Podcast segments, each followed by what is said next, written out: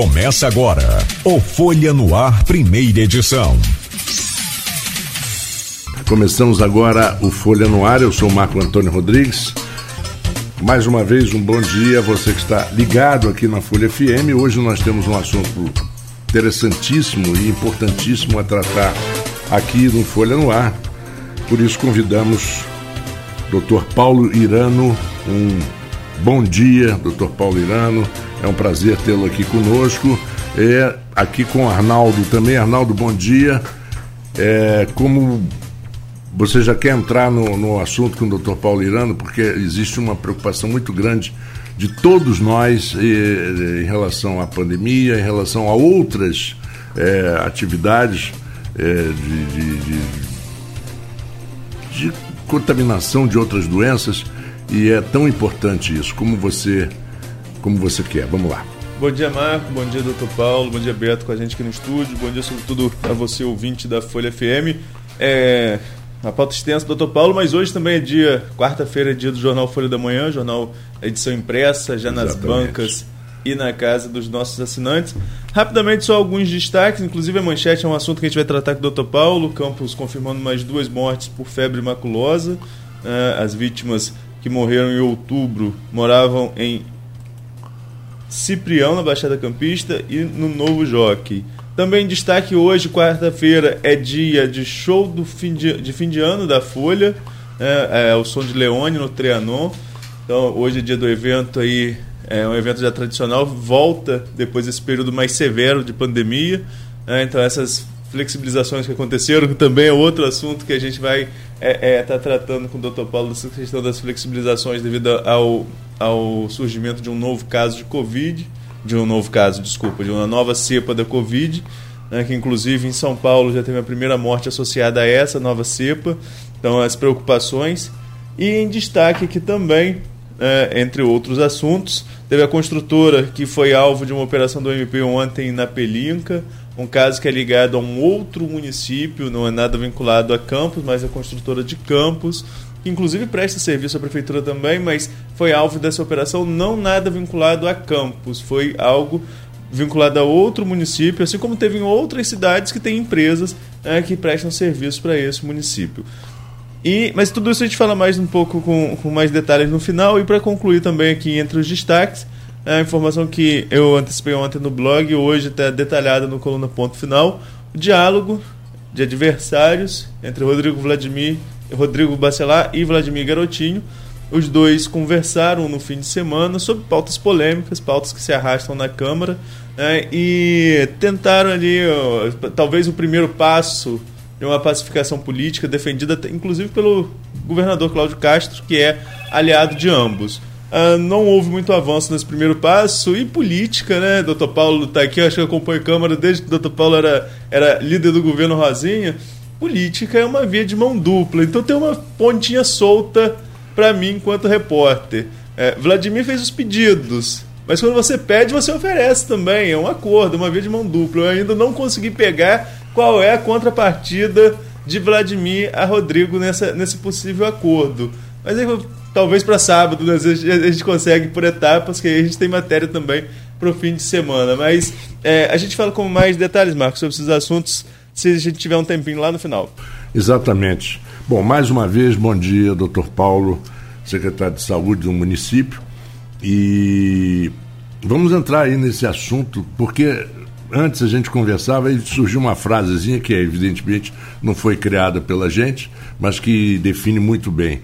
É, o segundo passo só pode ser dado se o primeiro existir na é verdade. Por isso é que é, as secretarias e os políticos e aqueles que trabalham nos governos tentam tanto é, dar o primeiro passo para que se possa ir, ir adiante. Muito bem, bom dia, bom dia a todos, bom dia Marco, bom dia. É... Desculpe. É, bom dia, Naldo. Bom dia a todos os ouvintes da Folha FM. É um prazer muito grande, mais uma vez, estarmos aqui para que a gente possa trocar ideias, trazer é, notícias. É, esperamos sempre que possamos trazer boas notícias, avanços na nossa cidade. Enfim, é, demos muitos primeiros passos dentro desse período, né, de quase aí dois anos, um ano e dez meses de governo, e tenho certeza que a nossa cidade é como um todo, a sociedade como um todo já percebe uma grande diferença né, nas ações do município, nas ações públicas do município, no, em todos os níveis, eu diria, né?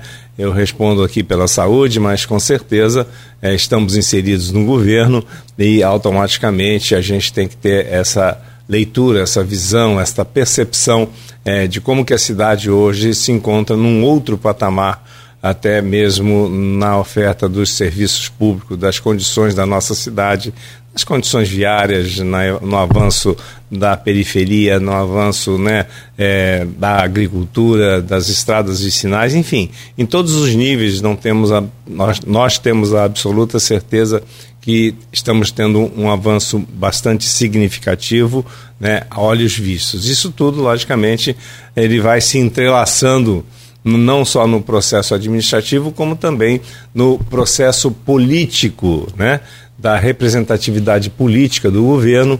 É, tenho certeza que esta leitura por, é feita por todos, todo cidadão e toda a classe política né, do nosso município, do quanto que nas urnas houve uma expressão importante né, no sentido da aprovação do cidadão campista no governo atual. Então a gente vê isso também no reflexo dos resultados das urnas, dos apoios que o prefeito é, promoveu, do que o governo promoveu, né, dos acordos políticos, dos apoios políticos, e os resultados foram positivos, que denotam, logicamente, um apoio da população frente ao governo Vladimir Garotinho. Então, nos honra muito estar participando deste movimento, dessa construção de uma nova história da nossa cidade. E estamos aqui exatamente hoje para que a gente possa avançar aí em alguns pontos, alguma, é, algumas reflexões que a gente possa fazer é, dentro desse contexto aí já inicial aí é, que o Arnaldo colocou muito bem aí, né, dessas várias pautas que rondam o nosso dia a dia, né, é, que estão sempre presentes, um pouco para frente, um pouco para trás, um pouco para a direita, um pouco para a esquerda, mas vamos caminhando para frente. Doutor Paulo, é um assunto recorrente, nós conversamos várias vezes desde que, antes mesmo de o senhor assumir a Secretaria de Saúde, né, que é a questão da, da pandemia. É, vivemos uma falsa impressão em todos nós né, de que a pandemia passou, mas ainda não. A OMS ainda não declarou o fim da pandemia, né? então ainda existe uma pandemia. E agora no país nós temos a circulação de uma nova subvariante, a BQ.1. E ontem São Paulo registrou a primeira morte associada a essa cepa. Eu queria saber, o senhor, como um dos representantes do, do gabinete de crise que acompanha toda essa evolução da Covid, é, quais são os riscos para a nossa população aqui, no campus, a principal cidade da região? Se há possibilidade de recuo em algumas medidas restritivas que foram flexibilizadas? Como que vocês estão se preparando para a circulação? Que normalmente começa assim, né? Nas capitais, São Paulo, Rio, e daqui a pouco isso acaba se espalhando por, por todo o país. Qual, como a, a Prefeitura de Campos está se preparando para essa nova cepa? É, é importante é, ressaltar e, e, repetir aqui alguns pontos é, extremamente importantes no que diz respeito à pandemia, no que diz respeito à transmissão dessas cepas que têm sido predominantes no mundo, que são as cepas derivadas né, dessa cepa da Omicron, com as suas subvariantes, e esta nova cepa, a BQ1, ela é mais uma variante da né, BA5 é, anterior, na última que vinha é, circulando no, no, no, nosso país, vamos dizer assim. Bom, é, como é, surgiu esta nova cepa e surgiu num paciente em que ele não tinha ido para o exterior nem nada, isso denota um ponto de é, epidemiológico na vigilância que a gente diz que com certeza esse vírus já está circulando no nosso país.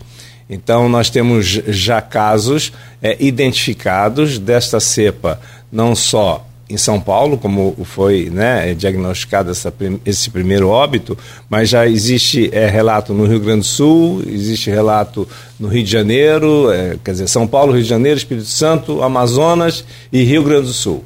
São os polos onde hoje já identificaram.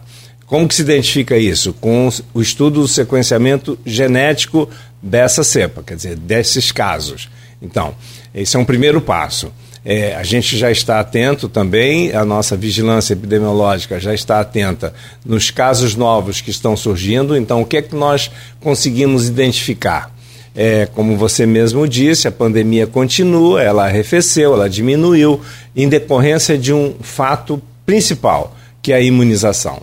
Então, a imunização nos permitiu circular novamente, retirar as máscaras, quer dizer, flexibilizar um pouco aqueles cuidados né, das regras da vida em que foram impostos num determinado momento mais crítico da pandemia, em que a gente tinha um número muito grande de pacientes, muitos pacientes graves que necessitavam de assistência, de UTI, com um número excessivo de mortos essa que foi um cenário lá atrás. Então hoje o cenário está sob controle no sentido de temos poucos casos graves, temos poucos casos que necessitam de internação, temos poucos óbitos, ficamos aí semanas, muitas vezes sem nenhum caso de óbito pelo Covid, mas aí surge uma nova cepa.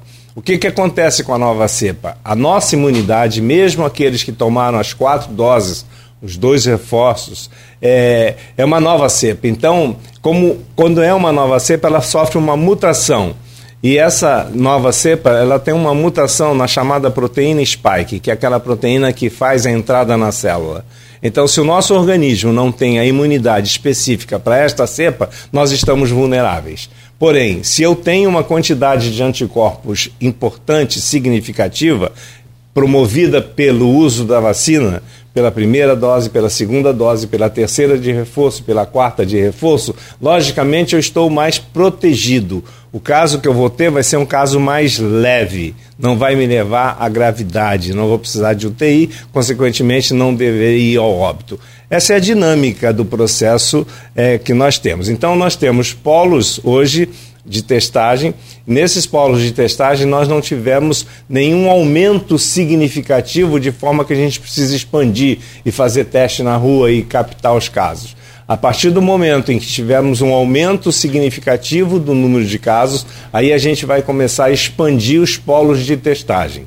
Então, é todo um movimento conjugado. No momento em que eu tenho 0% de positividade, 2%, chego a 10%, daqui a pouco eu tenho 20% de positividade, automaticamente nós teremos mais casos que é, ficarão doentes, doentes esses que poderão ter um nível de comprometimento e gravidade em escala cada vez maior.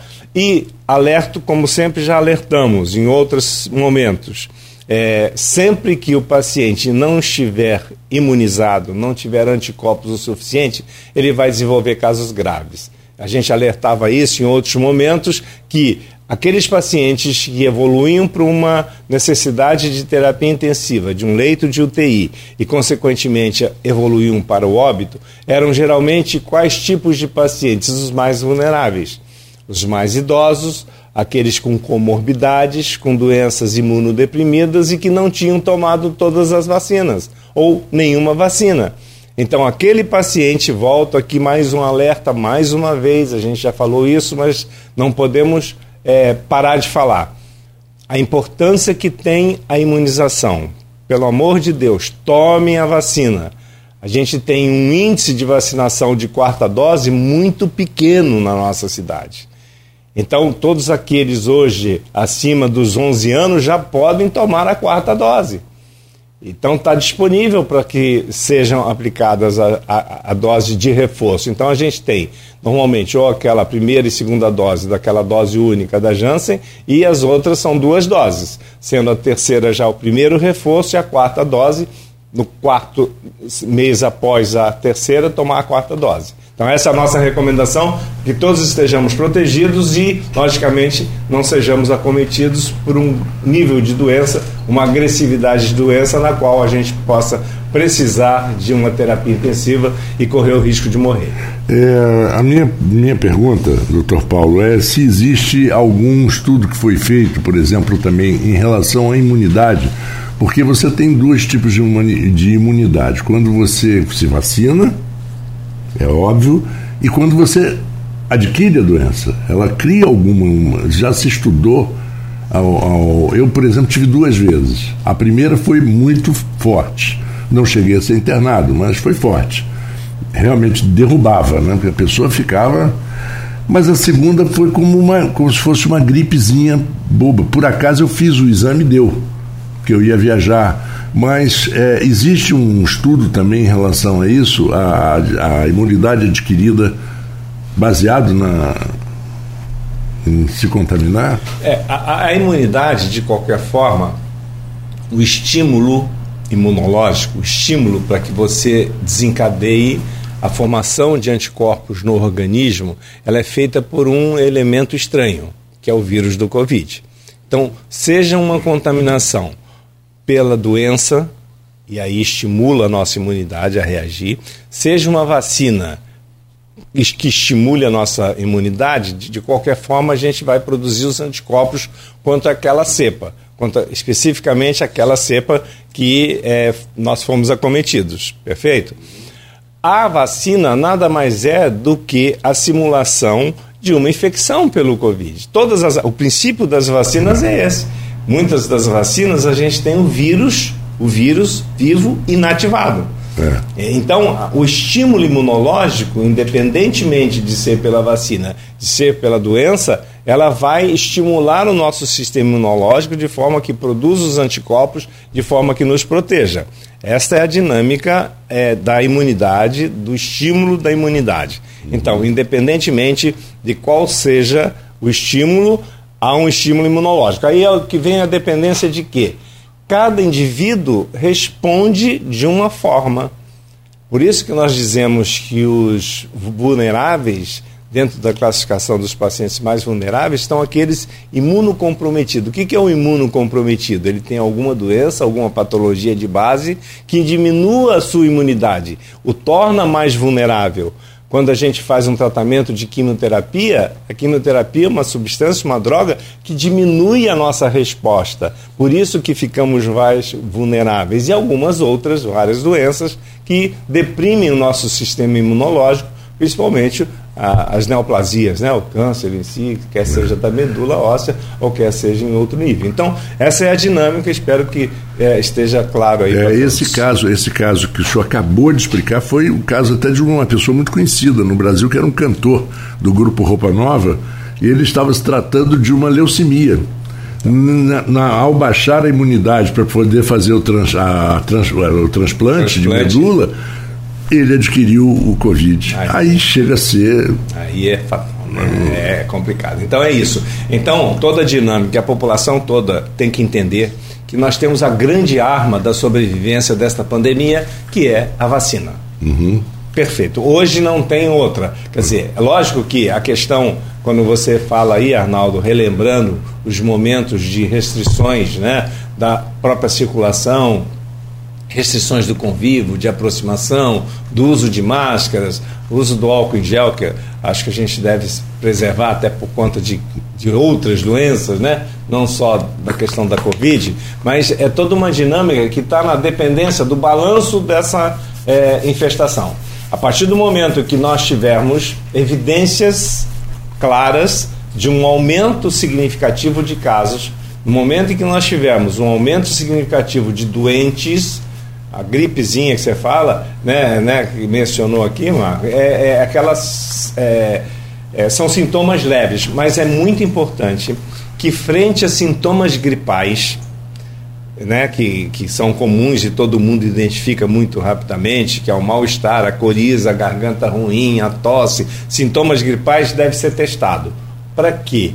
Para que este paciente, mesmo que ele não fique recluso, mas que ele passe a usar máscara obrigatoriamente como um ato Exato, de amor de ao próximo, claro. proteger as outras pessoas. Eu não sei como que eu tô, né? De repente eu me gripo. Bom, se eu estou gripado, primeiro passo botar uma máscara e evitar, logicamente, todo aquele protocolo, é, evitar ambientes fechados, evitar aglomerações. Então é toda uma, uma sequência de procedimentos, né? E, talvez se tem alguém que usou durante um tempo talvez mais extenso a máscara, se chama Dr. Paulo Irano. Eu fui uma das pessoas que mais tempo permaneci usando máscara, até pelo próprio risco, né? E pelo contato, e enfim. Então, é, num determinado momento, tem até um pessoal da própria imprensa fala, Paulo, só parei de usar máscara na hora que eu vi que você estava sem máscara. E quando você estava de máscara, eu estava usando máscara. Era uma referência nesse sentido. Quer dizer, há, há semanas e semanas que eu não uso máscara, tenho participado, logicamente, de eventos. Né, de reuniões grandes, de, de festas, enfim, voltamos à vida normal. Ah, a sociedade está pulsando, se sentindo viva novamente. E aí vamos esquecendo, logicamente, daquelas medidas. Né? É natural do ser humano isso. Né? Então, é, de repente surge uma nova variante. Ou seja, da, quais serão os próximos passos? Uma vigilância exaustiva, por conta da vigilância epidemiológica, né? Uhum. comandada lá pelo Dr. Rodrigo Carneiro, que o faz de forma excepcional Dr. Chávio também que continua né, nos assessorando em muitas é, abordagens e nos estudos científicos relacionados à, à questão da pandemia e nós estamos vigilantes, estamos no momento com quatro polos de testagem, é, ainda num número de testagem muito pequeno, as pessoas estão procurando pouco porque estão pouco gripados. No momento em que nós tivermos um aumento, começa a busca e aí a gente vai, logicamente, expandindo, como a gente teve na época aí, 30, 40 polos de testagem, enfim. Era isso. A, a, taxa de positividade, é, hoje ela gira em, de, de, em torno de quanto? E qual é, e, a, a, a, despeito do que está circulando hoje, qual é a taxa que acende um alerta para a Prefeitura de Campos? Quando chega essa taxa de positividade, a quanto? É, é essa curva, na verdade, é essa curva ascendente. A gente chegou aí a, a uma curva, a, a um nível aí de 2%, 1% de testagem é, né, é percentual isso. Então, se eu faço 10 testes e tiver um positivo, né, eu estou tendo 10% de testagem. De, de, de, Então, quanto maior o número de testagens você fizer, se der um positivo, o percentual é bem menor. É, por, é isso que eu estou dizendo. Então, depende muito da, do quantitativo daqueles que buscam a testagem. Né? É, se eu tenho cinco só que foram buscar o teste, por acaso tiver um teste, dá um índice elevado. Não uhum. tem 20% de testagem positiva, o que não é verdade. Então, a gente precisa ter é, essa curva na linha do tempo, daí que a gente, todas as avaliações, se vocês se lembram, até mesmo na televisão, é, mostrando em relação à linha do tempo de duas semanas. Então, no momento que a gente tiver uma curva ascendente progressiva e sustentada, sustentada dos 10%, 12%, 15%, esse é um sinal de alerta. E aí a gente tem que expandir mais, né? E aí vem a consciência da sociedade como um todo, de frente a uma síndrome gripal, fazer o teste. Né? Até para poder é, proteger os seus, a sua família, né? o, o seu trabalho, os colegas de trabalho, porque a, a eu digo, a dinâmica da sociedade ela, ela voltou a, a acontecer. Né? Você vê as aglomerações, você vê muita gente na rua, poucas pessoas hoje usando máscaras, poucas pessoas. Se você for fazer aí uma avaliação, você anda pela rua, de vez em quando você vê alguém de máscara. A maioria já não usa é, mais. É verdade. Agora, é interessante porque a, o Covid, de uma maneira geral, independente das cepas, ele, ele, ele tem muita semelhança, como a gente já falou, com a gripe, né? E, e as gripes sempre foram causadoras de problemas sérios pulmonares e que as pessoas não talvez não, não, não deram conta e que, e que problema pulmonar, de, dependendo da pessoa, dependendo da, é fatal.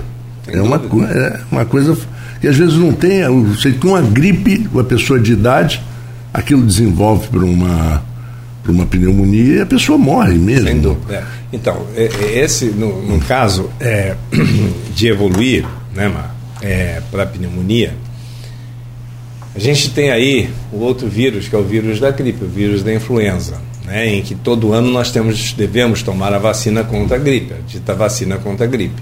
E o que acontece é que na sintomatologia, nos quadros iniciais, elas são exatamente iguais. Os sintomas são muito semelhantes, são muito parecidos.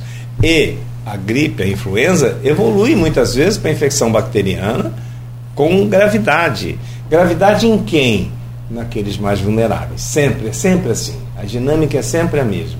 Né? É, no sentido da infecção, de comprometer mais aquele organismo que está mais deficitário imunologicamente, mais vulnerável, porque saiu de outra enfermidade, porque acabou não se alimentando bem, porque houve algum grau de desnutrição, porque tem uma outra comorbidade que naquele momento está descompensado.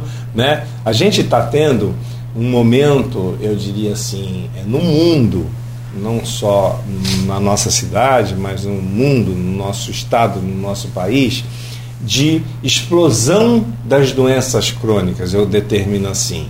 O que, é explosão? Ah, durante o período da pandemia, pelo fechamento das unidades de saúde, pela diminuição da circulação, pelo, pela dificuldade de acesso da população à saúde, pelo, pela própria, é, eu diria assim, incapacidade, por alguma razão, dele ter se cuidado. Eu digo as doenças crônicas não transmissíveis, pilotadas aí pelas doenças cardiovasculares, pela hipertensão, pelo diabetes, pelo próprio câncer, que ele está explodindo. Por quê? Porque nós ficamos nesse período, gente, de quase dois anos de, eu diria, de uma retenção desses, dessas patologias, de patologias mal conduzidas, maltratadas. E aí vieram agora as complicações. Você, quando é diabético e você deixa de tratar ou deixa de controlar o diabetes, ele vai corroendo o organismo, vai lesando os vasos. Daqui a pouco, aquela ferida na perna acaba é, aumentando, tendo que ir para uma amputação. O rim que vinha mais ou menos controlado, quando você descontrola, ele acaba é, ficando insuficiente, enfim, acaba levando a lesão renal, com insuficiência renal. Então, nós estamos tendo hoje uma explosão daquelas patologias anteriormente controladas por falta de assistência mesmo, por falta de busca, pelo medo. As pessoas tinham medo de ir para um hospital tinham medo Sim, de ir para o consultório, claro. tinham medo de ir para o ambulatório, até porque também encontravam essas portas fechadas. Houve é. suspensão da assistência, é. em geral. Né? Então, é, Campos, só para ter uma ideia, a gente teve 40 unidades básicas de saúde fechadas, os ambulatórios, um grande ambulatório do HGG fechado.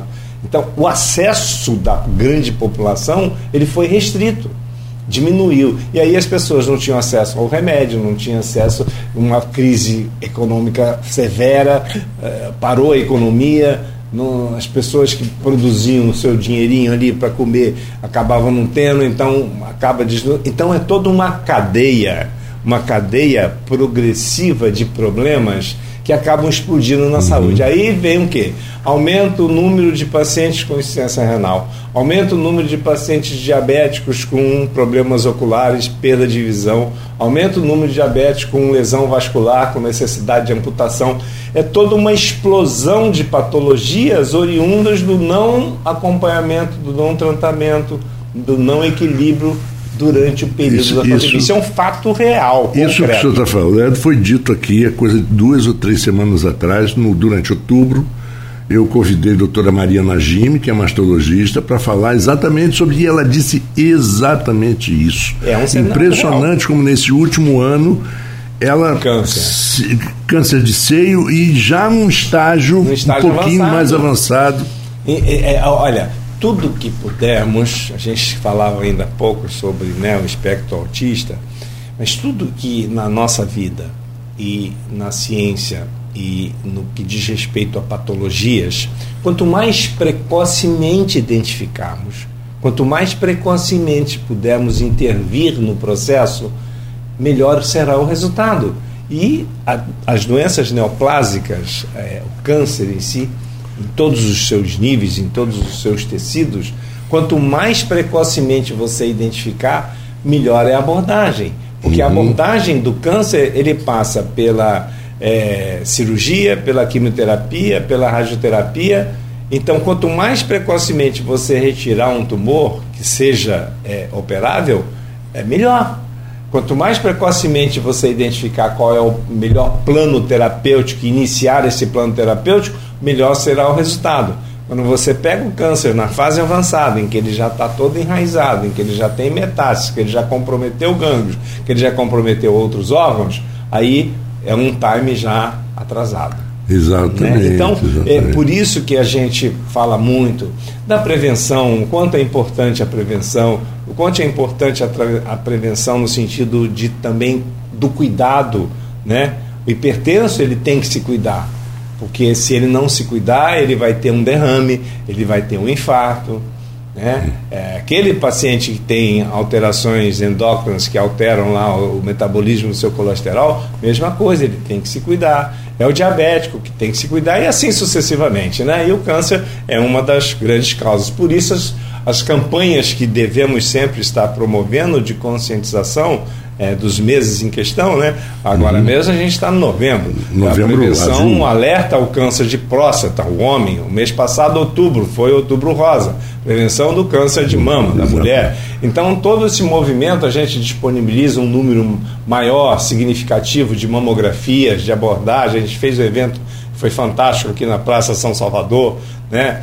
Enfim, a saúde ela é, né, é esse gigantismo incalculável que eu costumo dizer é verdade. e de uma complexidade inimaginável porque a gente está falando aqui da covid a gente está falando da febre maculosa a gente está falando do câncer a gente está falando das doenças emergentes e assim é que vem acontecendo a gente tem que falar aqui e lembrar que a gente também fez um grande alerta na questão da imunização né, da, da, do baixo índice de imunização das nossas crianças gente é um absurdo isso. A gente não atingir 50% da vacinação da poliomielite. É um alerta mundial.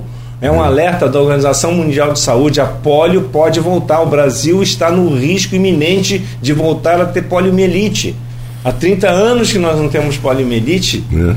Paralisia infantil. Dificilmente você encontra um homem de 40 anos de idade, 38, 40 anos de idade, com uma sequela da, da poliomielite. Porque, porque a gente não tinha. conseguiu erradicar a doença, antigamente não. Era justamente esse assunto que eu queria trazer, doutor Paulo, porque é, é, o senhor tá, a gente estava falando aí dessa demanda reprimida da saúde, é, e falamos sobre doenças que acabam explodindo, foi uma demanda reprimida também, porque as pessoas não tinham como levar para vacinar. Então, interrompemos Sim. esse ciclo que sempre foi constante no país, no país de campanhas de vacinação. Exemplo, né? Sempre é. foi um exemplo. Brasil... Exatamente. Será que a pandemia acabou contribuindo, ou até mesmo os discursos anti-vacina é, é, que cresceram na Covid, mundo afora, aqui no país também, é, isso acabou influenciando em outras campanhas de imunização? A gente vai precisar reeducar a nossa população para voltar a vacinar?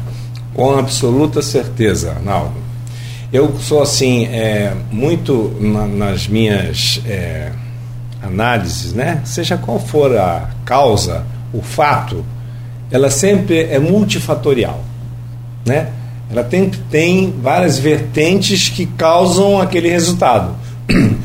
Um dos grandes problemas que tivemos foi esse a falta da busca da imunização pela pandemia. Então, muitas pessoas não foram. E aí vieram esses movimentos negacionistas, anti-vacina, errados, movimentos, eu diria, estúpidos, não é? porque é, mexem com aquele ser mais vulnerávelzinho, meu Deus, que não tem defesa e que não tem poder de decisão, que são as crianças. A gente conseguiu avançar muito, os nossos índices de imunização, vou falar em campos que eu posso falar porque há 12 anos atrás eu fui secretário de saúde.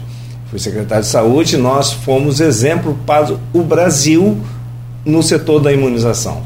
Porque nós implantamos algumas vacinas naquela época que não eram oferecidas no PNI, no Plano Nacional de Imunização. Na época, o ministro Alexandre Padilha que hoje está até cotado aí para é, voltar ao Ministério, ele esteve em Campos quando nós lançamos aqui a vacina antipneumocócica naquela época, que era Prevenar, né, no governo Rosinha. Lançamos a vacina é, contra a hepatite A e lançamos a vacina contra o HPV. Então é, foi, foi um trio de vacinas que eh, realmente veio trazer um grande benefício. HPV protegendo as meninas que hoje, 12 anos e daqui a o resto da vida elas estarão protegidas, em princípio, contra o câncer de colo de útero, que é um outro tipo de câncer que acomete muito a, a mulher, né? e que e, iniciamos essa imunização. Então, naquela época, a gente tem sempre, é, né, o Ministério da Saúde determina uma meta que possamos atingir. Normalmente 95% daquele público-alvo. Né? Nós sempre atingimos acima de 100%. Essa que era a história, o historicamente era isso em Campos. Por quê? Grande parte da região vinha vacinar em Campos. Por isso que a gente sempre ultrapassava quantitativo da meta nossa. Hoje a gente não está atingindo 50% da cartela de imunização das crianças. Isso é um absurdo. E a criança não vai sair sozinha para vacinar, não. A responsabilidade está com os pais. Os responsáveis em não vacinar as crianças são os pais. Cabe a eles. A gente já acionou, inclusive o Ministério Público já tem um inquérito civil público sendo analisado em relação a isso. Nós não podemos forçar a pessoa. A cartela de vacinação que é exigida nas escolas, a gente pode exigir. Só que, pela própria Constituição, o direito à educação é prerrogativa primária das crianças. Né? Então, nós, é, ela não pode ser impedida de ir para a escola, mas existem mecanismos outros, e aí entra né, o Ministério Público, eu clamo por isso né, em relação às crianças, gente. Os responsáveis uhum. têm que levar os seus filhos para atualizar a sua cartela de vacinação. Não estamos falando só relacionada a polio, não.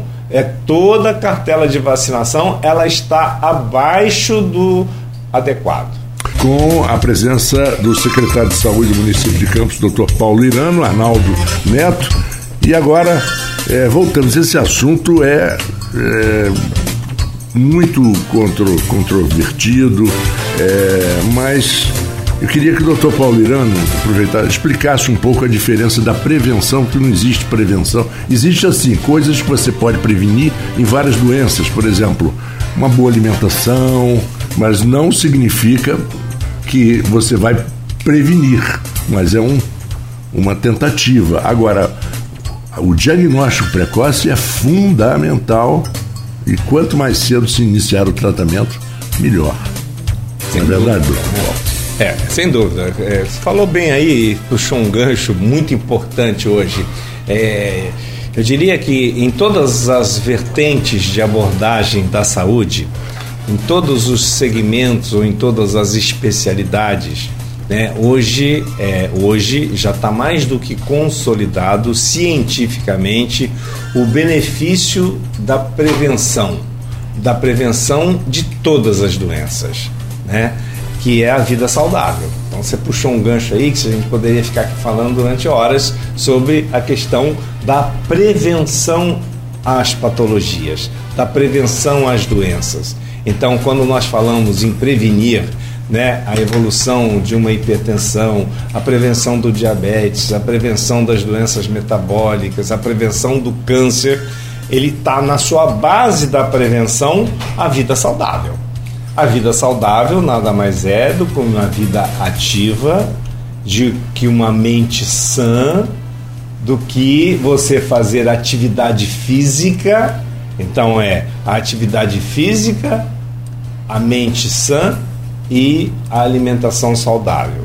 Então, é, essa é a base, a estrutura de você ter uma vida saudável que você vai prevenir o câncer, evitando então o excesso de fumo, do, do tabaco, da, do álcool, das drogas. Isso agride o organismo de uma forma crônica que acaba repercutindo na Sim. saúde como um todo. Então, prevenção hoje ela está instituída na vida saudável. E é, eu diria, universalizada no sentido de você ter uma vida melhor, uma vida mais prolongada, mais saudável. Né? Então é a atividade física, é a boa alimentação e a mente sã. Então, uhum. esse, essa é a base. Muito bem. Quando você tem a prevenção também na questão das doenças prevalentes. Então, quando você tem que fazer o check-up, quando você tem história familiar de alguma patologia, então, tudo isso você tem que prevenir mais precocemente. Muito bem. Quando você fala em tratamento precoce ou abordagem precoce, e aí vem um, um outro, eu diria, é, um outro prisma no que diz respeito à saúde e à doença, é de que o diagnóstico precoce permite uma intervenção precoce. A gente falava aqui há poucos minutos atrás sobre a prevenção dessas doenças, a precocidade na abordagem. Então, quando eu precocemente abordo um paciente, identifico que ele tinha na história é, familiares diabéticos, identificamos que ele já está começando a fazer um distúrbio metabólico elevando a sua glicose, ele já entra numa abordagem precoce, de um tratamento primário precoce, de um ritmo de vida melhor, de melhorar a sua qualidade de vida, consequentemente, nós estamos fazendo uma abordagem precoce. Quando eu faço uma abordagem nesses é, eventos por exemplo, Outubro Rosa, agora o Novembro Azul, em que eu alerto para a possibilidade dessas doenças consigo evidenciar numa fase precoce ainda assintomática, eu faço uma abordagem e um tratamento precoce que a efetividade desse tratamento ele será de muito maior sucesso no sentido do, da linha do tempo uhum. futura em que eu posso abordar e tratar e curar esses doentes. Então, uma grande maioria hoje dos tipos de cânceres, quando você a, aborda precocemente, identifica precocemente, a gente consegue tratar e curar precocemente.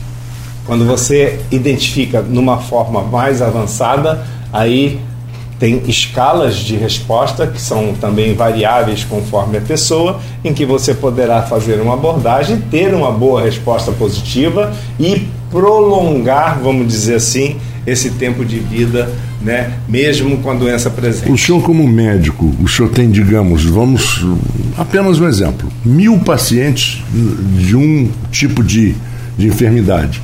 O senhor não cria sua própria é, estatística, o senhor não cria sua própria pesquisa, e essa pesquisa ela não pode ser considerada correta se o senhor curou 998? É, o que, que acontece? É, quando você fala em pesquisa, você tem que ter métodos científicos, claro, não apenas lógico. estatísticos. Né? Tem, tem, uma série de intercorrências, abordagens e variantes, na verdade, que você poder afirmar algo de resultado da sua abordagem. Essa que é a verdade. É. Existem abordagens e análises empíricas do achismo. Não, uhum. eu acho que deu certo, eu tratei e foi por acaso por acaso, aqueles pacientes é, então, evoluíram bem porque ele tinha uma boa imunidade, porque ele tinha uma boa resposta, porque ele tinha uma vida saudável, ele era mais rígido, ele era um atleta, ele praticava exercício. Mesmo assim, muitas vezes a gente vê aí toda hora um atleta morrendo subitamente por morte súbita. Tinha uma uhum. vida saudável, toda regrada, e acontece. Então, essas múltiplas variantes, na verdade, elas existem e empiricamente eu posso ter o achismo, como você falou. Eu sou um profissional, já tratei aí eh, milhares de doentes assim, a maioria você também não, não tabulou isso, não, não, fez a estatística correta, não fez as variantes corretas, você tem um achismo, é empírico. É um achismo de que deu certo aquilo ali. Uhum. Agora, é, existem, por isso é que nós temos embasamento é, evidências científicas que determinam um protocolo. É, quando a gente fala aqui da Covid, gente, é, acompanhou muito de perto desde o primeiro caso, do primeiro surgimento e toda aquela turbulência, até por conta de que eu, eu, eu afastado, fiquei afastado porque eu tinha muito medo de pela ter uma doença de base que me torna um dos vulneráveis, né? Então, o que que acontece? É, eu fiquei estudando muito, eu ficava e eu fiquei enclausurado, eu, eu, eu, me, eu, me, isolei, na verdade, durante um período longo e ficava estudando muito e analisando toda essa sequência e, logicamente, conectado com os nossos pares da saúde, não só né, da saúde pública, mas também da privada, é, encontrando os novos caminhos. Então, a gente participou muito dessa construção dos protocolos que foram se modificando na linha do tempo. A própria Organização Mundial de Saúde foi modificando. Início não precisava usar máscara, aí não precisa, não precisa, daqui a pouco foi obrigado, é obrigatório. Né? Quando surgiu lá o tratamento, ah, toma azitromicina, ivermectina e, e outras inas mais aí, quer dizer, foram todos procedimentos que foram se é, consolidando na linha do tempo no empirismo, porque não se sabia, não tinha estudos científicos sobre esses resultados.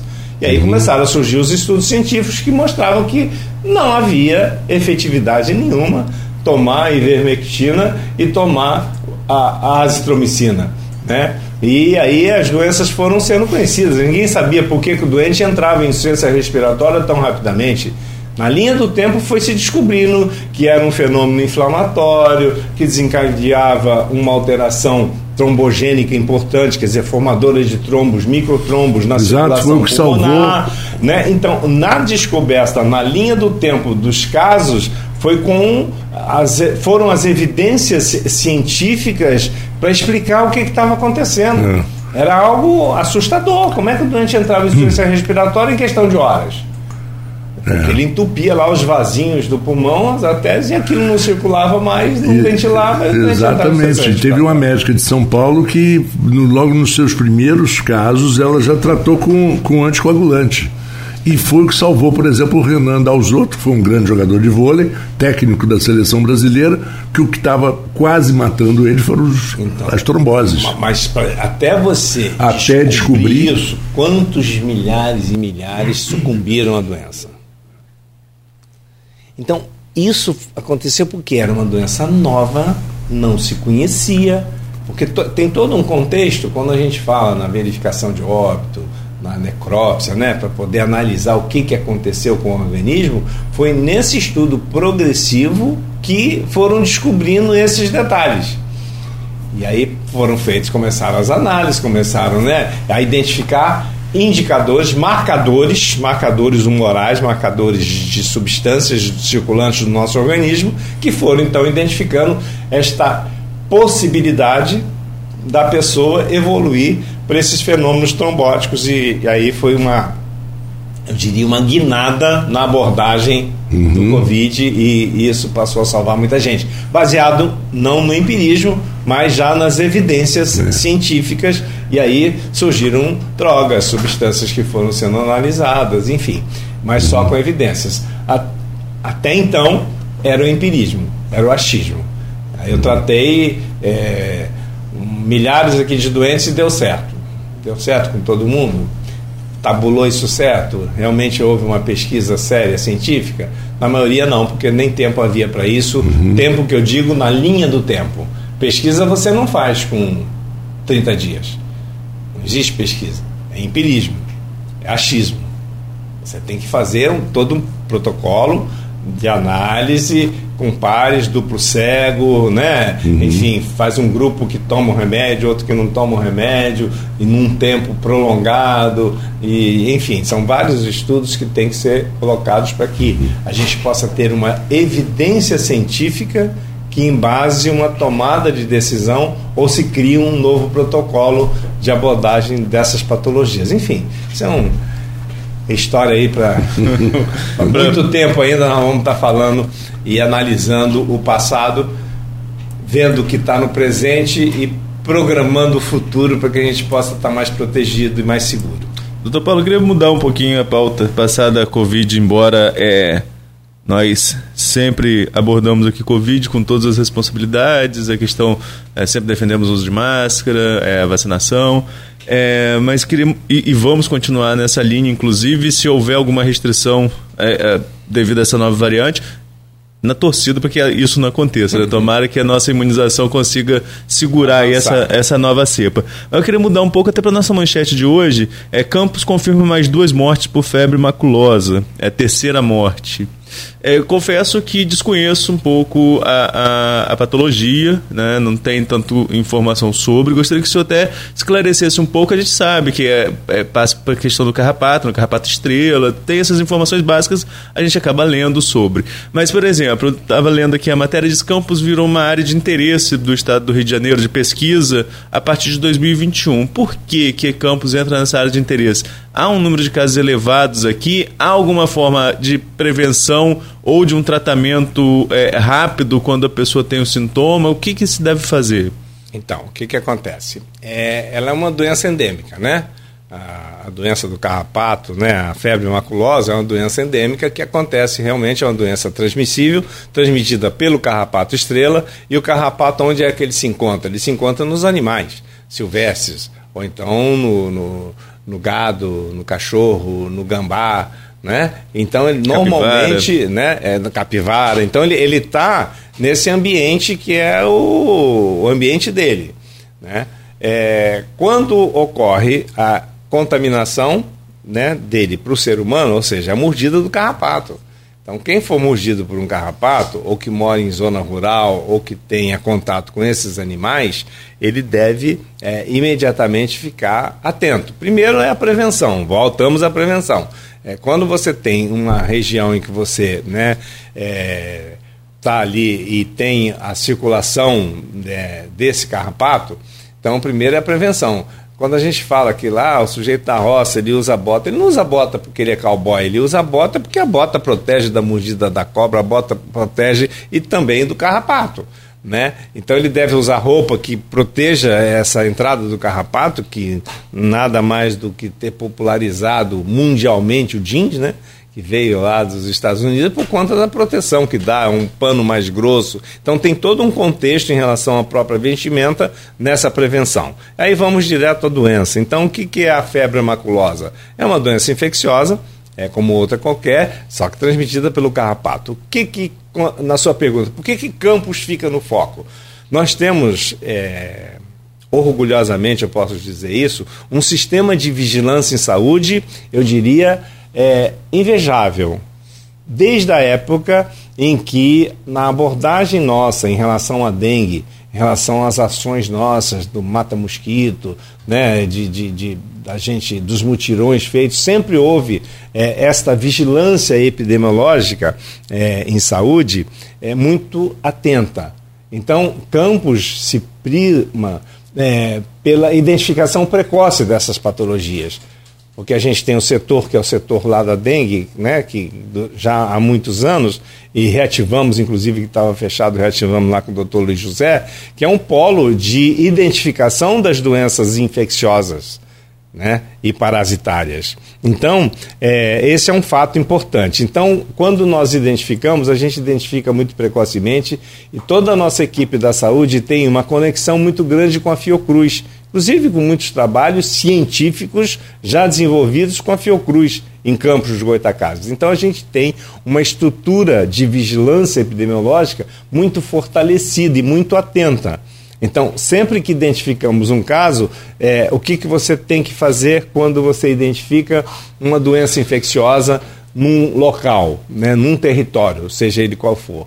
Então, automaticamente você tem que fazer o que a gente chama de bloqueio epidemiológico que é o bloqueio, vai então vão as equipes, que aí engloba o CCZ, engloba toda a estrutura da vigilância nossa epidemiológica, no sentido de ir lá para poder identificar o foco, esterilizar, é, fazer a dedetização dos lugares, seja qual for a doença, dentre elas a questão da febre maculosa e a presença do carrapato. Então vão para ali, naquele território, e faz aí uma busca ativa de orientação e de abordagem.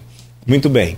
É, esse diagnóstico ele é feito através dos exames especiais que não são desenvolvidos aqui, são todos encaminhados ao LACEN e à Fiocruz para que faça diagnóstico. Por isso que há uma, um hiato em relação à questão do diagnóstico, às vezes do óbito, e até a confirmação uhum.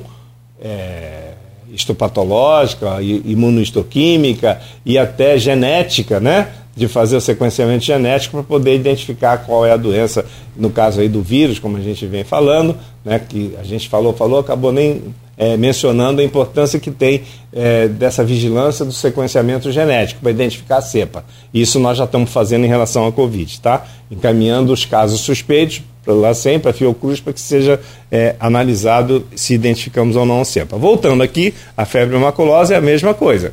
Muito bem. Então, sempre que você tem a história, aí vem a história do carrapato. Então, normalmente o paciente, ele tem os sintomas, são sintomas, sintoma febril, essa doença dá muita dor muscular e articular, osteoarticular, né? Então tem do, muita dor articular, muita dor é, muscular, com sintomas de é, infecciosos, febre, mal-estar, dor de cabeça e aparecem umas lesões é, na pele é, lesões é, avermelhadinhas, esbranquiçadas às vezes e com uma elevação. Então são pápulas é, né, e máculas que, que acontecem é, na pele.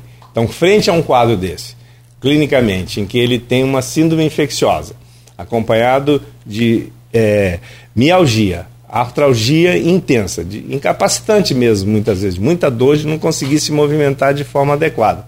E esse exantema papuloso é um, uma suspeita de diagnóstico. Então, sempre que houver isso, a gente já tem um fluxo montado.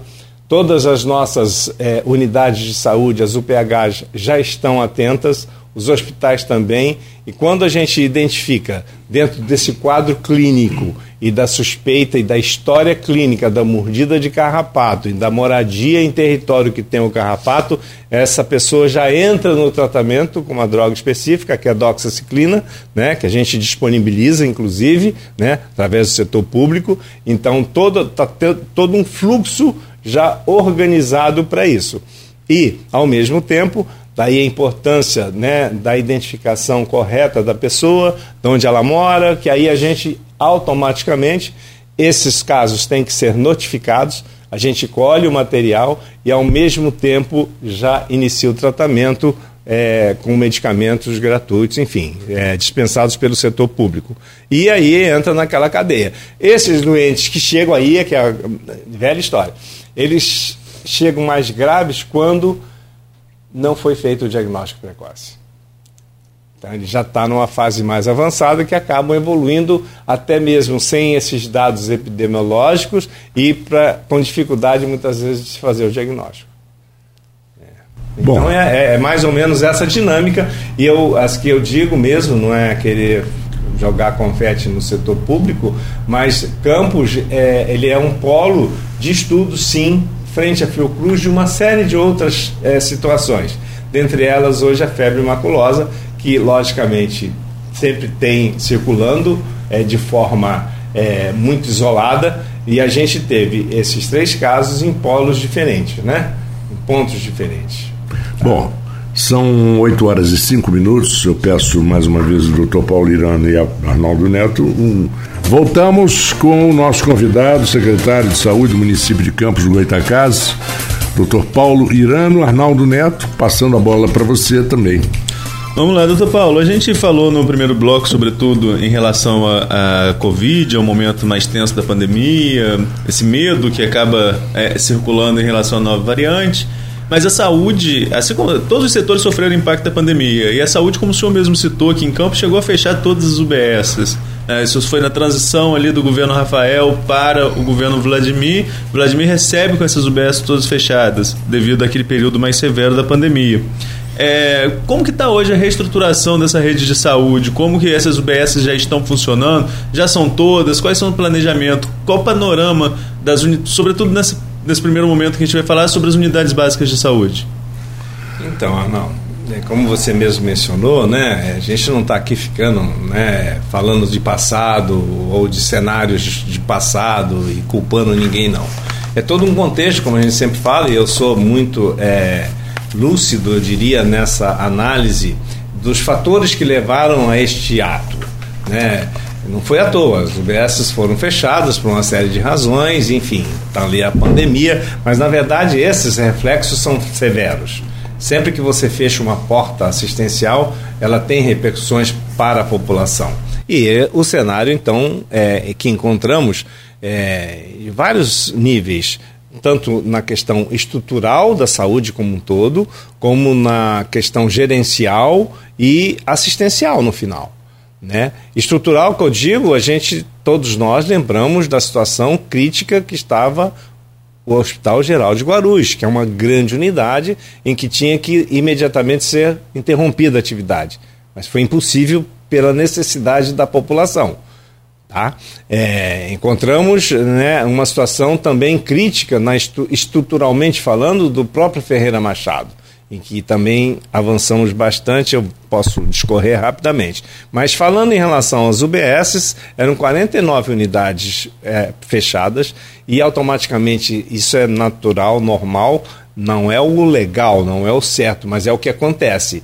Equipamento público que fecha as portas, as pessoas no entorno, sei lá de onde vêm, mas vão ali, depredam, roubam, retiram material, roubam porta, é, mobiliário, então acabam com tudo. Então é terra arrasada. Bom, nessa atuada, por uma determinação da linha de ação do prefeito Vladimir e do vice é, Frederico Paes, que tomou a saúde, né, como é, sob o seu comando, sob o seu guarda-chuva, eu diria, né, além da agricultura, o Frederico. Então, o prefeito determinou uma ação assistencial de prioridade da saúde. A gente tem que cuidar das pessoas, porque a grande reclamação sempre era essa falta de acesso e era real. Bom, com essa determinação, nós avançamos. Primeiro, é, a determinação da questão do novo HGG, né, da reforma lá do HGG, que já inauguramos, já tem alguns meses que já colocamos em atividade. Foi um grande avanço, é uma grande unidade, totalmente estruturada, totalmente de padrão A, eu digo de padrão A mesmo, né, em que podemos contemplar não só Guarulhos, mas a nossa cidade, a nossa região como unidade daquela. Uma unidade em que tem uma estrutura é, operacional, uma estrutura de diagnóstico, uma estrutura assistencial, é, com muitos leitos de pacientes graves, com muitos leitos de repouso, com muitos leitos de terapia intensiva, que veio, logicamente, contemplar a nossa cidade, a nossa população, como uma estrutura muito adequada, é muito organizada agora, é muito diferente do que estava naquele momento inicial de 1 de janeiro de 2021. Então, isso é um fato concreto, real, a população já está usufruindo disso. Num tempo recorde, a gente conseguiu criar aquela nova unidade, que é o novo pronto-socorro do HGG e já estamos, logicamente, avançando na estrutura toda do hospital. Então, nós teremos um Hospital Geral de Guarulhos, um grande hospital de tecnologia de ponta, com todos os equipamentos é, avançados, todos os equipamentos né, é, de última geração e que proporciona isso, logicamente, uma segurança muito maior, um conforto, um acolhimento, uma assistência muito melhor à nossa população. HGG. Vamos lá para as nossas UBSs. A gente já reabriu mais de 20 unidades básicas de saúde e vamos reabrir mais. Vamos reinaugurar já agora. É, na Tapera, tem também o Rio Branco. Então, neste até o final do ano, a gente, se continuar nesta sequência, com certeza nós vamos inaugurar mais algumas e no próximo ano muitas mais. Então, a gente vai reestruturar toda a nossa assistência. É, conseguimos, nesta sequência, é, adquirir todas as condições de reequipamentos, equipamentos. A gente acabou agora de chegar é, 59 é, cadeiras de dentista, né, odontológicas, com todos os equipamentos de ponta também necessários para que a gente é, reequipe toda a nossa rede né, de odontologia, é, da assistência odontológica ao nosso município, que também ficou é, de uma forma muito precária durante esse tempo, com todas as unidades ou fechadas ou quebradas. Né? Então a gente está agora numa toada de implantação dessas novas cadeiras né, é, com todos os equipamentos e insumos necessários, então a gente vai dar uma alavancada muito grande na área também odontológica. É, ao mesmo tempo, avançando né, na estrutura da atenção primária em saúde, da atenção básica, com a estratégia da saúde da família. Até o final do ano a gente está aguardando a chegada de 26 profissionais, 26 médicos de estratégia da saúde da família, através do, né, do Médicos pelo Brasil aí, né, que vem do Ministério da Saúde. A gente fez todas essas unidades estavam desabilitadas frente ao Ministério. A gente conseguiu reabilitar então está num novo momento também da reestruturação da atenção básica, até por conta da abertura das unidades e, consequentemente, é, a gente vai distribuir nos territórios necessários para que a gente avance na atenção primária em saúde, que é a base de tudo, que previne, que trata, que cuida lá na base. É, para evitar de chegar na emergência e quando chega a emergência a gente na verdade, priorizou num primeiro momento essa estrutura emergencial, que leia-se Hospital São José, Hospital HGG e Hospital Ferreira Machado. Além, logicamente, da rede contratualizada que a gente tem, que é a rede Campos de Saúde Pública, dos quatro grandes uhum. hospitais filantrópicos da nossa cidade, em que a gente tem essa contratualização que presta o serviço também de, é, de nível terciário, eu diria, é, com muito primor na nossa cidade. Campos é uma cidade muito privilegiada, sabe, Arnaldo? Por conta da estrutura que nós oferecemos à nossa população. Se você for andar pelo país afora, na cidade com a população que temos em Campos, né, pelo IBGE, e acho que essa esse, esse novo censo que nós estamos tendo vai jogar, logicamente, Campos uhum. num patamar é, de uma população bem maior do que os 530 mil habitantes que está que, que, que tá lá desde 2010, talvez. e coloca é. Campos como uma metrópole, realmente. Não, não é uma cidade pequena. Não é mais, né? É, Campos hoje é o polo regional, Sim. é indiscutível, né? Que é o polo regional e tudo migra para cá.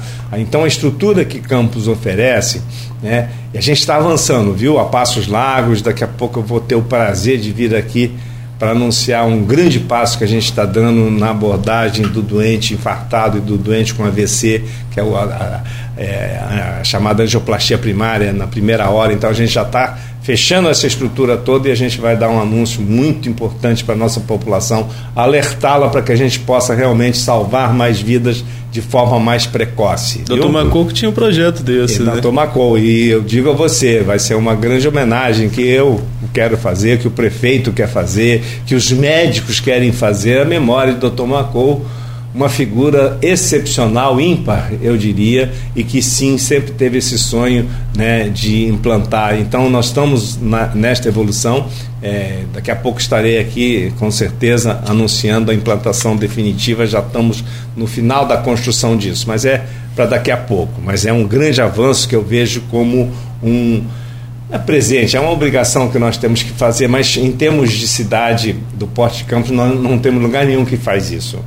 E nós vamos fazer aqui. É uma determinação, o prefeito já aprovou, já pediu que se faça, já se empolgou também em saber que isto é importante para a população. Então a gente vai daqui a pouco estar tá anunciando, se Deus quiser, aqui, estamos nos últimos ajustes. Mas falando um pouquinho mais, é, em relação, por exemplo, ao hospital é, ao, ao Ferreira Machado.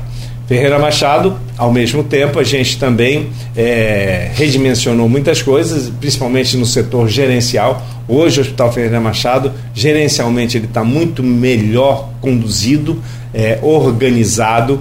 É, mais de anos já que a gente conseguiu é, por conta, não foi quebrar parede nem fazer parede, foi por conta gerencial, de acabar com aquele corredor que era insano, um corredor cruel, né, das pessoas ali esperando, esperando. Então, a efetividade das ações médicas, a resolutividade da abordagem, o diagnóstico precoce e rápido, né, através de toda a estrutura que se tem lá, permite com que você faça um movimento mais rápido na abordagem da chegada até o diagnóstico e definir. Vai internar, vai para casa, vai para cirurgia, vai para transferência, enfim, é, é, o, é o fluxo que acontece. Então, a gente avançou muito. O Hospital Ferreira Machado hoje tem uma baita de uma estrutura, inclusive cirúrgica, são novos equipamentos. A gente adquiriu equipamentos importantíssimos lá.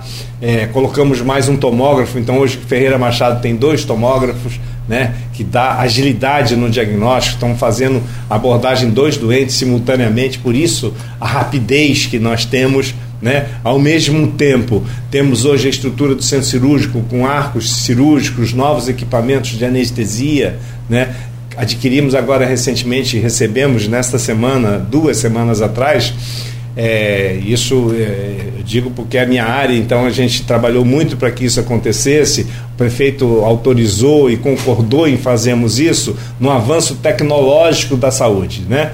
Então nós adquirimos é, dois é, é, duas redes, duas, duas é, dois blocos de equipamentos de endoscopia digestiva, em que cada uma dessas processadoras são duas processadoras com três tubos de endoscopia alta, né, de é, endoscopia gastrodenoscopia e três tubos de colonoscopia.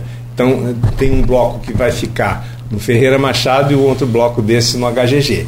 Então a gente reestrutura essa assistência né, endoscópica com equipamentos de última geração mesmo, extremamente avançados, equipamentos com tecnologia avançada, para proporcionar isso para o setor público, para que a gente possa ter uma abordagem de segurança. Ah, quando eu falo do tomógrafo, a gente fala de um tomógrafo, a gente adquiriu dois tomógrafos, né? Um para o Ferreira e o outro lá para o Hospital São José. Então, o Hospital São José hoje, é, ele é, atende realmente com resolutividade toda a demanda necessária da Baixada. Toda. Toda a demanda necessária da Baixada. É? E, ao mesmo tempo, é, nós avançamos, por exemplo, na rede de, da pediatria.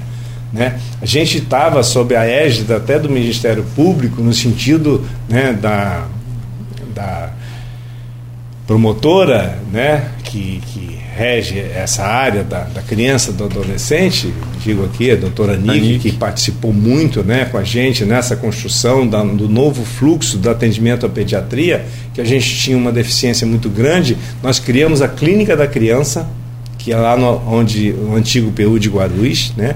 Essa clínica da criança veio para contemplar uma referência importante para os pais. Antes a criança não tinha, ficava, onde é que vai levar? Não sabia para onde levar ficava perdida. Lá não tem pediatra, não tem pediatra. Então nós centralizamos lá e centralizamos no Hospital dos Plantadores de Cana. Fizemos um pronto-socorro ali. Então nós temos um pronto-socorro no centro da cidade, 24 horas, com pediatras, especialistas, tempo todo, e temos lá no, no, no antigo PU de Guarulhos, hoje Clínica da Criança. Com isso a gente reestruturou a assistência à pediatria na urgência e emergência. Né? Então isso é um alívio para os pais. Hoje tem uma referência, André, passou mal com seu filho, qualquer hora do dia ou da noite sabe para onde ir. Não fica mais perdido e chega lá vai ser atendido de uma forma digna, né? porque é uma estrutura muito melhor, muito mais aparelhada. Então, nós estamos, na verdade, Arnaldo, eu fico assim muito feliz de estar participando deste momento do governo, esse momento de que muito pouco tempo em que encontramos uma cidade com muitas dificuldades, com né? Vocês são repórteres, vocês sabem disso, acompanham o dia a dia da cidade, como que pulsa a cidade. A gente está com certeza num novo momento e a saúde ela caminhou a passos largos, largos. É, conseguimos realmente avançar muito rapidamente na reestruturação e na assistência à saúde.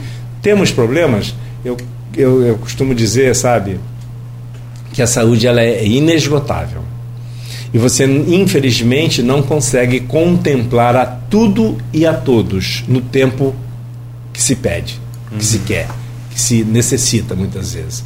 Né? Mas a gente avançou muito e a nossa função é exatamente quebrando essas arestas, essas dificuldades que existem, né? essas inconsistências, essas falhas que existem e a gente vai caminhando. Só que pelo gigantismo e a complexidade que é a saúde, é muito difícil que você consiga contemplar. Mas eu tenho aqui um, um dado muito importante.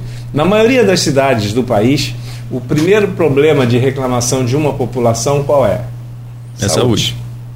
É o atendimento, exatamente. Em, em, todos os níveis. Seis horas esperando. É, e não tem acesso. Poxa, a gente proporcionou de novembro para cá, a gente tem feito esses movimentos dos mutirões, que com certeza os senhores têm acompanhado. Aliás, eu quero dar o um depoimento, porque ah. eu fiz a minha catarata esquerda através do SUS, aqui em Campos, sem usar o fato de, de ser jornalista e ligar para ninguém, para pedir favor a ninguém. Eu fui direto no, no, nos plantadores, consegui um, um credenciamento, fiz os exames, em menos de 30 dias eu já estava sendo agendado para a operação. Operei no Beneficência Portuguesa e ah, durante boa parte do, do percurso as pessoas já me conheciam por nome. E ainda não estava aquele comercial da, da rádio na TV, na, na InterTV, que agora as pessoas me reconhecem na rua, porque aparece. E, claro, TV Globo, é, todo mundo vê.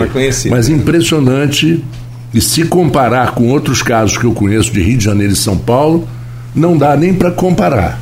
As pessoas não acreditam que eu consegui isso, sem nenhum tipo de famoso quem indicou? A gente indicou, né? Nada, aqui que você consegue. Não, então, nada disso. A gente conseguiu, veja só, só vou assim, fazer um rápido é, retrospecto aqui para entenderem a importância que tem. Por que, que nós definimos, isso foi definição do prefeito, até mesmo na construção, na época da campanha da sua eleição, é, a gente, logicamente, teve um grupo muito grande que trabalhou o plano de governo. E no plano de governo, falou, eu queria que fizesse os mutirões, que eu, muita gente reclama que está anos esperando isso, esperando aquilo. E então estava no nosso plano de governo. Então foi uma determinação dele de que implementássemos, implementássemos esses mutirões. O primeiro mutirão a gente começou em novembro. A gente fez uma programação de é, 40 mil procedimentos em 100 dias, para começar em novembro. Procedimentos que vinham de consultas a cirurgias, inclusive cirurgias bariátricas que há mais de, sei lá, 6, 7, 8 anos não se fazia em Campos. Não se fazia pelo SUS cirurgia bariátrica, só pelos planos de saúde. Nós fizemos, em menos de 100 dias, 44.800 procedimentos. Olha só. Para ver como a demanda estava reprimida. A busca foi imediata, foi porque estávamos com filas enormes, desde consultas com especialistas até cirurgias complexas como a cirurgia bariátrica. Fizemos mais de 100 cirurgias bariátricas já nesse período e agora já tem uma nova fila, porque é sempre assim. A saúde você abre uma porta assistencial, ela se potencializa, a própria população fica sabendo e acontece de buscar né, esses recursos. Então foi o primeiro, é, eu diria assim, grande mutirão que nós fizemos. A segunda etapa foi, tínhamos uma repressão muito grande de exames, de acesso aos exames especiais exames de alta complexidade, como tomografias e ressonâncias. Nós proporcionamos 6 mil exames entre ressonância e tomografia a partir de, na sequência dessa, desse mutirão dos 100 dias começado em novembro. Então, fevereiro, mais ou menos, a gente abriu, fizemos 6 mil exames. Acabamos com a fila de espera de ressonância magnética e tomografias. Olha só que, que salto no sentido assistencial e de acabar com a fila reprimida que a pessoa estava aí há anos. O que, que acontece quando você tem uma repressão muito grande? Você não faz o exame e não é feito o diagnóstico, não é tratado. Daí é que vem a repressão das doenças. Exato. Né? Então, quando você oferece uma porta de entrada para um exame dessa dimensão com alta precisão diagnóstica, aí você automaticamente faz o diagnóstico, aí isso demanda tratamento, demanda cirurgia, demanda oncologia, que é um outro viés importantíssimo na nossa cidade né? Na sequência, a gente fez as cirurgias ortopédicas. Então, tínhamos aqui uma repressão muito grande de cirurgias ortopédicas, cirurgias que não são oferecidas, inclusive, pelo SUS, como artroscopia, cirurgias de tendão, né? cirurgias é, mais é, especializadas. Né? Então, a gente fez esse mutirão que ainda está em andamento, que irá até o final do ano. Na sequência, a gente, outra demanda reprimida, que era cirurgias de pescoço né? cirurgia que a gente chama de cabeça e pescoço, e as cirurgias urológicas. Quem não ouviu um caso, ah, botou um catéter, está há meses com esse catéter por conta de um cálculo e que não tem abordagem, não tinha nem nada. Outro um tirão de urologia que também está em andamento. Quer dizer, a gente está focando nos mutirões nas demandas mais reprimidas. E por fim, aqui a gente está fazendo essa quinta etapa do mutirão, que são as cirurgias eletivas. O que, que são as cirurgias eletivas? É a hérnia, que a pessoa tem já há muito tempo, não está no estrangulamento, não precisa da cirurgia aguda. É o doente que tem pedra na vesícula, que também está aguardando há muito tempo, que não operou, teve crise, mas não operou porque não tinha urgência naquele momento. É, e cirurgias ginecológicas. Então, a gente está nos mutirões avançando de forma assistencial à nossa população. Então, quando você é, trabalha no sentido universalizado assistencial, que pega desde lá da UBS até as cirurgias complexas, é, pega desde as UBS no atendimento primário, as urgências emergências, numa estrutura em que você tem resolutividade, que é um termo que eu gosto muito de usar é, nos planejamentos, a gente tem que ter solução daquilo ali. Eu tenho que ter resolutividade na minha ação.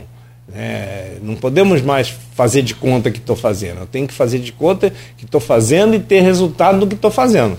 Não é simplesmente anunciar, mas realizar mesmo. E isso que a gente tem feito muito na saúde. Eu fico muito feliz é, nesse momento em que a gente está realmente. Eu digo isso, sabe o que, Arnaldo? E Marco, não é um reconhecimento que a gente está fazendo por nós mesmos, não. O Estado reconhece o avanço que a gente está tendo. A nossa região reconhece o avanço que estamos tendo. É, quando a gente fala da oncologia, quando eu falo do diagnóstico, e você falou muito bem aqui, Marco, em relação ao tempo de espera de um diagnóstico para uma abordagem, a gente vê isso todo dia na mídia nacional. Eu estou há meses esperando um acesso a um oncologista. Exatamente eu isso que eu há meses esperando a cirurgia, um ano esperando. E a pessoa, quando faz um diagnóstico de um nódulo de mama, ela precisa correr, sim. Chegar a um diagnóstico precoce para ver que abordagem fazer. Campos tem um privilégio de ter três unacões, gente. A maioria das cidades não tem uma unidade de oncologia, nós temos três em Campos.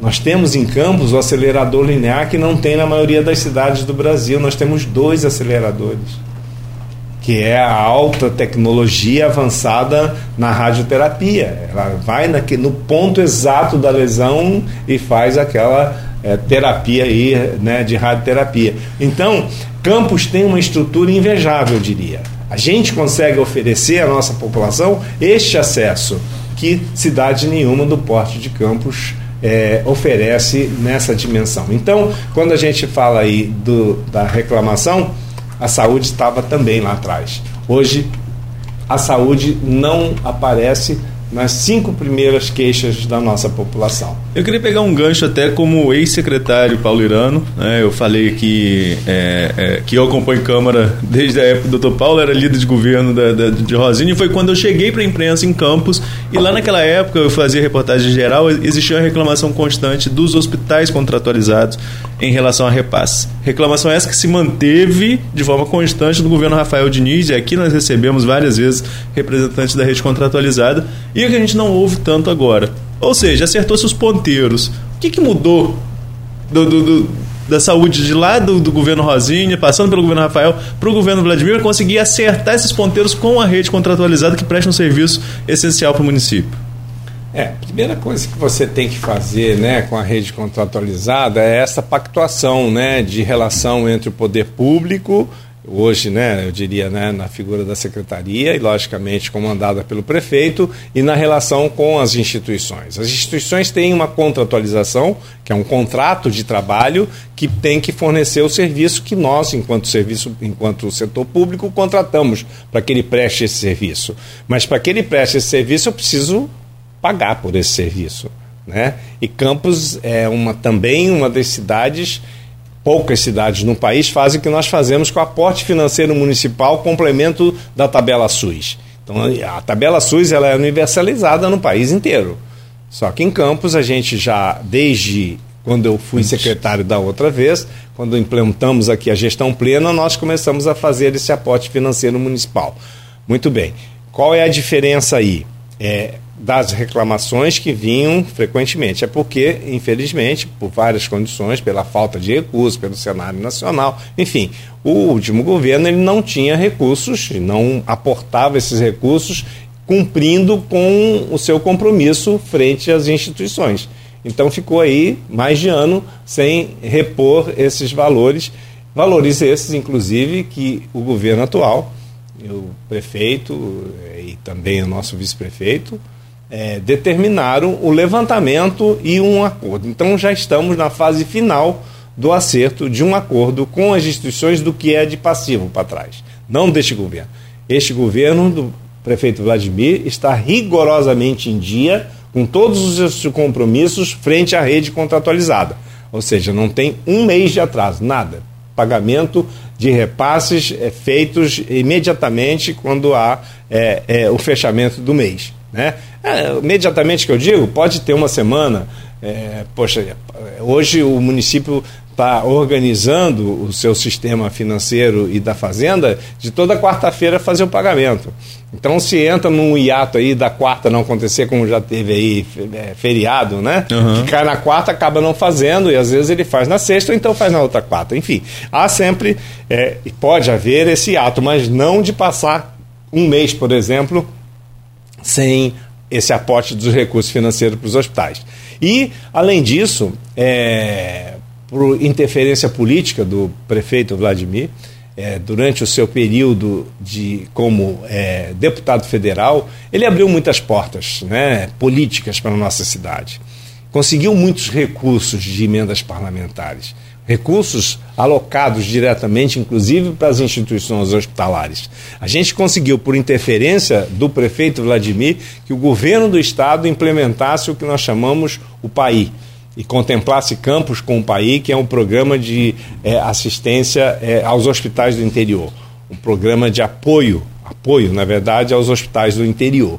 E chegaram recursos vultuosos, recursos esses extras para cada uma das nossas instituições. Olha só, isso deu um fôlego às nossas instituições. Então, eu digo hoje que todas as instituições contratualizadas estão numa situação financeira em relação a recursos oriundos, tanto recursos federais, estaduais e municipais, que lhes deixa numa posição muito mais favorável, muito mais equilibrada do que o era há dois anos atrás. Então, isso eu posso dizer com muita firmeza, com muita certeza, né? Que a gente está nesse movimento desses recursos, desses valores. Então, essa é a diferença na relação. Então, também você não faz nada, viu, Arnaldo? E a gente tem que reconhecer isso, né? Sem recurso. Sim. Se você não tiver dinheiro, amigo, no amor ninguém consegue tocar um hospital no amor, porque você tem custos excessivos, grandiosos. E esse período da pandemia explodiu a economia, explodiu a demanda de materiais, medicamentos, em que uma caixa de luva que custava 13 reais foi para quase 100 reais. Medicamentos que custavam menos de 10 reais foi para 90 reais. então, máscara, explodiu a máscara. A máscara. Nossa. Então, é, é, e, e, e se perpetuou. Para você ter uma ideia, hoje, hoje ainda, existe uma falta de soro, soro é. no país. Soro a base de você tratar. Então Mas saiu também um valor a contrapartida, de né? dois reais, três reais um frasco de soro para 20, pô. Mas também que você tem uma economia também, né, doutor Paulo? O médico já, é, o enfermeiro já não pega aquele um litro pro cara que vai tomar um medicamento. Sim, aí você é, é, tudo aquilo que você vê, é toda uma dinâmica, né? Então, poxa, às vezes o doente, porque o que que acontece? O doente que chega numa emergência, a primeira, uma das primeiras ações de abordagem é ter uma via de acesso. O que, que é a via de acesso? É pegar uma veinha, colocar um sorinho, porque aí dali você começa a fazer as injeções necessárias para tirar a dor, para poder estabilizar o doente, para hidratar o doente, para poder estabilizar a pressão do doente. Então, é, é o acesso. Então, todo doente, então, como você falou, botava logo um frasco de 100, de mil. Hoje a gente coloca um frasco de 100. Né? É a lógica se precisar de mil, dois mil, três mil, vai usar, mas é uma otimização gerencial de você utilizar aquilo que você tem e aquilo que é necessário, sem deixar faltar. A gente está chegando no finalzinho do programa. Eu queria rapidamente ouvir a opinião do senhor em dois pontos. A primeira, o senhor citou a tabela SUS. Primeiro, você citou a tabela SUS, pega um gancho já para a política, nós estamos em mudança de governo, estamos em transição de governo. É, acredito que na campanha somente a Simone Tebet e o Ciro falaram em tabela SUS. Os demais candidatos não falaram. Qual a sua expectativa para esse novo governo Lula em relação à, à, gestão da saúde? Eu sei que é um assunto extenso, mas queria que fosse bem mais sucinto por causa do nosso tempo. Em relação à saúde, e sobretudo, se, vai, se, se o senhor acredita que vai haver ou não mudança, uma adequação, essa, um reajuste necessário dessa tabela SUS. Na verdade, é uma necessidade, é uma sobrevivência. Né? O Sistema Único de Saúde, com os valores hoje que são operacionalizados, eles não sustentam uma assistência permanente e continuada. Daí essas falhas em nível do país em todos os níveis, né, em todos os sentidos. Então é realmente hora de se rever isso e tenho certeza que o novo governo tem que ter esse olhar, até porque ele precisa avançar e precisa reestruturar é, em muitos níveis o próprio país. Né? Então algumas medidas que foram tomadas que é, colocaram inclusive em colapso e acabaram, muitos morreram por falta dessa assistência, que foi é, uma portaria que surgiu ano passado em relação à hemodinâmica, em relação aos valores aportados a, a esses procedimentos é, cardiológicos. Né?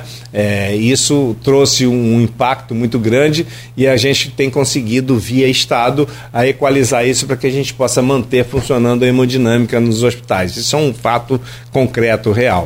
Mesmo assim, a tabela SUS, ela realmente ela não contempla é, a necessidade, o gasto que se tem em relação aos procedimentos, que vão desde o procedimento de uma consulta médica, uma consulta a 10 reais, não se sustenta. O profissional não vai ficar e não, não, acaba não querendo. Dentro do contexto ele atende, né? É, um procedimento de uma cirurgia de, de apêndice, uma cirurgia. Então por isso que você tem essa demanda reprimida, porque o valor que se paga de honorário e de procedimentos é muito ínfimo, muito pequeno. Há mais de 20 anos, talvez mais de 20 anos, duas décadas, não há aumento nenhum em tabela SUS. Então é preciso rever, o mundo já é outro.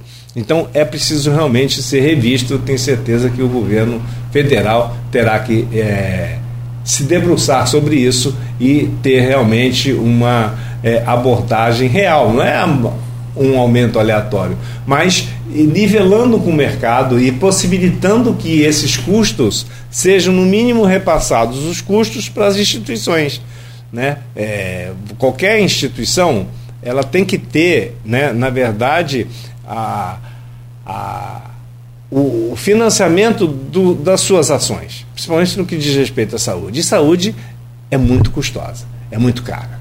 Né?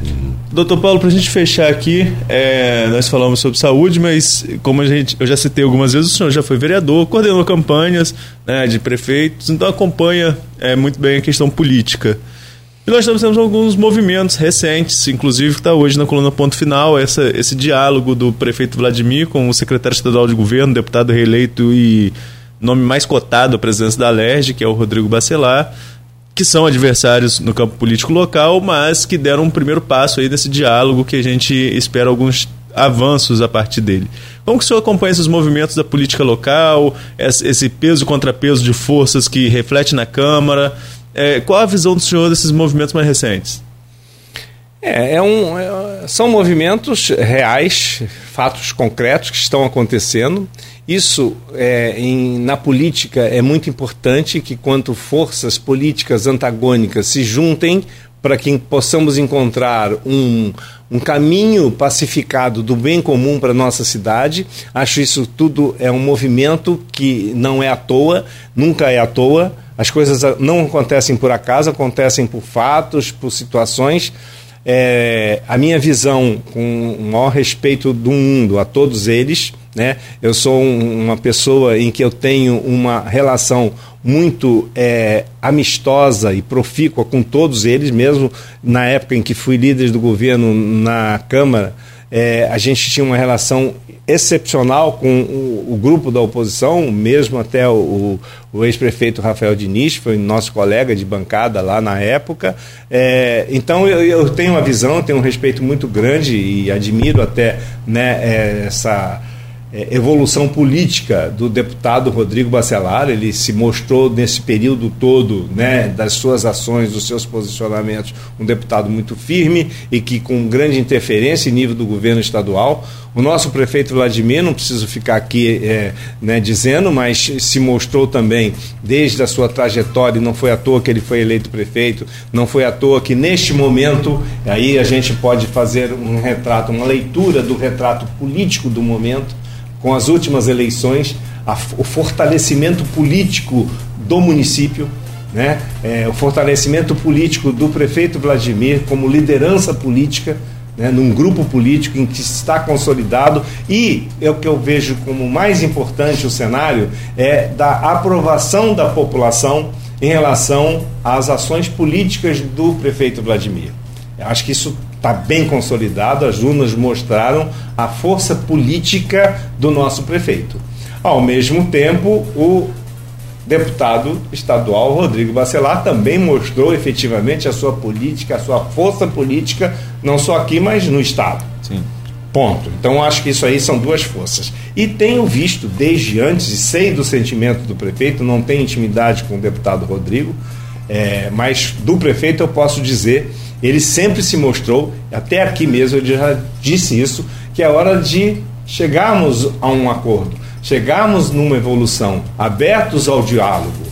Né? Temos que ter diálogo. A arte da política é a arte do diálogo, da conversa, de quebrar as arestas. E tenho a impressão que esse momento uma luz paira sobre a nossa cidade, tem uma luz iluminando os caminhos da nossa cidade, dos caminhos políticos, porque este encontro dos dois. Dos dois, eu diria, das duas é, figuras exponenciais da política nossa, regional e nível estadual. Né? É, se sentam para quebrar as arestas, para encontrar caminhos, e eu tenho absoluta certeza que é para o benefício de quem? Da nossa população. Não é para um benefício próprio individual de um ou de outro ali.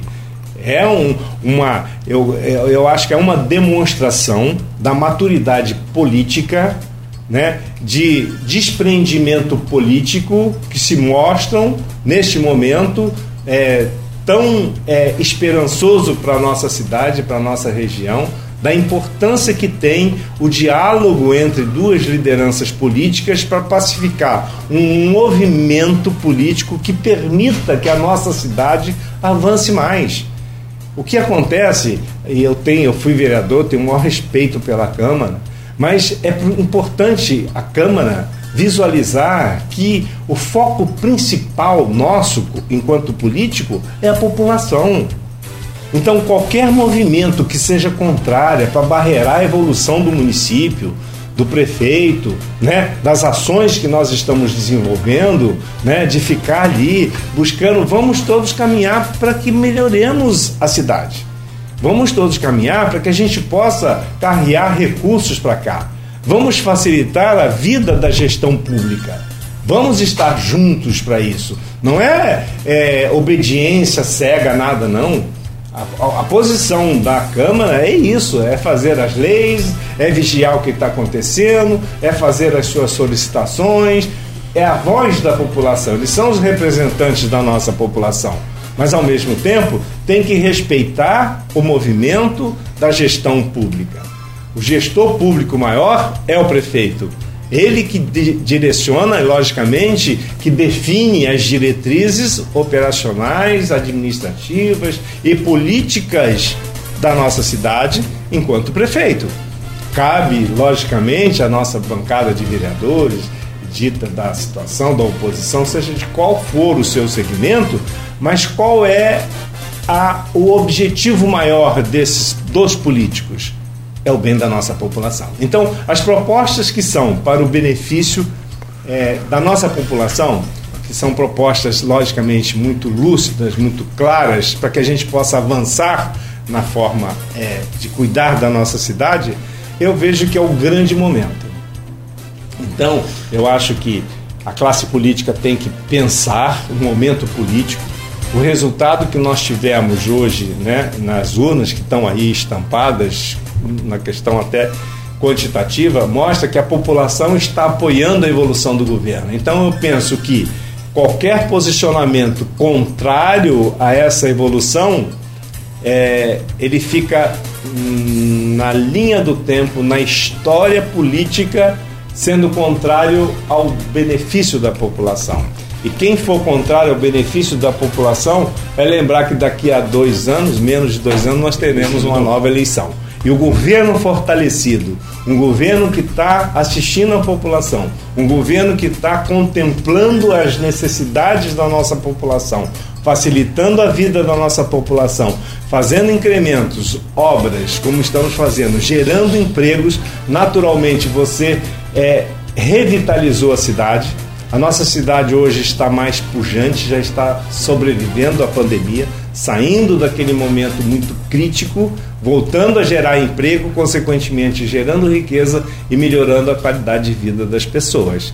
Então, são todos movimentos conjugados e eu tenho certeza absoluta que o governo Vladimir ele está com todas as áreas é, sendo dominadas e avançando né, na evolução que é prestar serviço à nossa população, acolher a nossa população e fazer com que a nossa população tenha uma qualidade de vida melhor, que possa viver melhor e com certeza é, ter, eu diria, dias melhores pela frente. Então acho que esse é o cenário, sabe, Arnaldo? Eu acho que é um momento muito importante da política é, do nosso município, da nossa região, esse encontro entre essas duas grandes lideranças políticas, eu acho importantíssimo, porque eu tenho absoluta certeza que Deus vai iluminar essas ideias, esses caminhos, esses pensamentos e esses acordos para que a gente possa continuar evoluindo na nossa cidade.